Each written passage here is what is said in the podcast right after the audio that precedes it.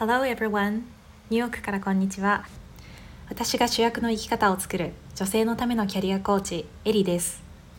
このチャンネルでは30代の大人女性に向けて自分軸を整え毎日をちょっと豊かにするための海外マインドや自己理解のヒントをお伝えしますこれが初めての配信になるんですが、えー、今日からもうすぐ1歳になる娘がデイケアに入って時間ができたので音声配信を始めることにしました今日はこの背景にあるやりたいことをやる時間は自分で作るという考え方についてお話しします。私も決して初めからこの考え方だったわけではなくて20代の頃は残業だったり家事だったり犬の散歩だったりで忙しいことを理由にやりたいことを諦めてしまうことも多かったです。でもそうやって過ごしていると現実が全然変わらないことに気がついてそれにモヤモヤするようになりました。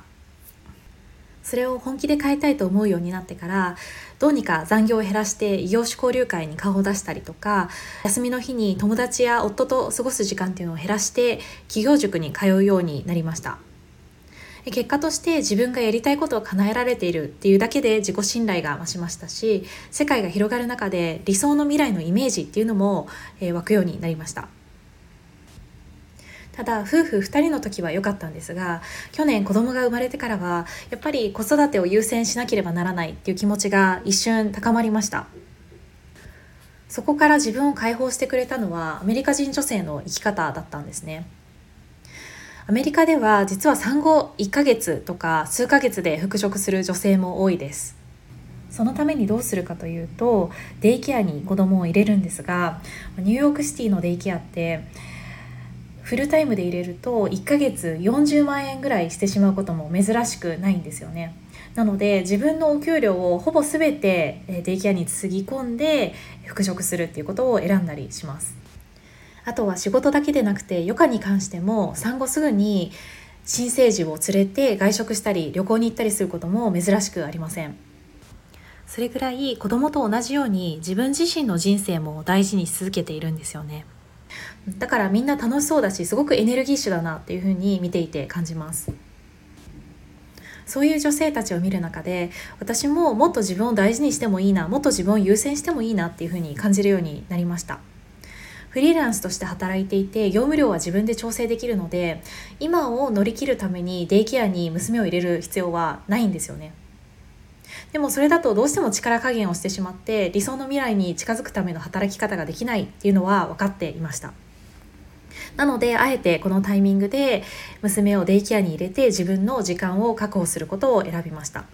今はこれからやりたいことのアイデアがいろいろ湧いていてワクワクしています。子育てをしていたり他に優先しなきゃいけないことがあるとどうしても自分のことを後回しにしがちになると思います。その中で自分が何が好きだったのか忘れてしまったり自分が本当に何がやりたかったのか分からなくなってしまったりして自分迷子の状態になってしまう女性ってすごく多いなっていうふうに感じます妻だったり母親だったり社会人だったり女性って本当にいろんな役割があると思うんですが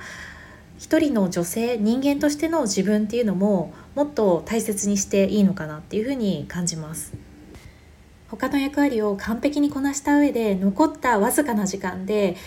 何をしようかっていうことを考えるんじゃなくて自分は一人の人間としてこれがしたい。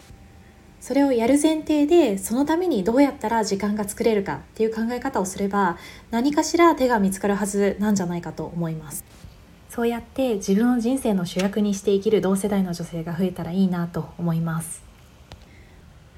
Thanks for listening. このチャンネルでは30代の大人女性に向けて自分軸を整え毎日をちょっと豊かにするための海外マインドや自己理解のヒントを今後もお伝えしていきます。次回は家族は互いの夢を叶えるためのチームというテーマでお伝えします。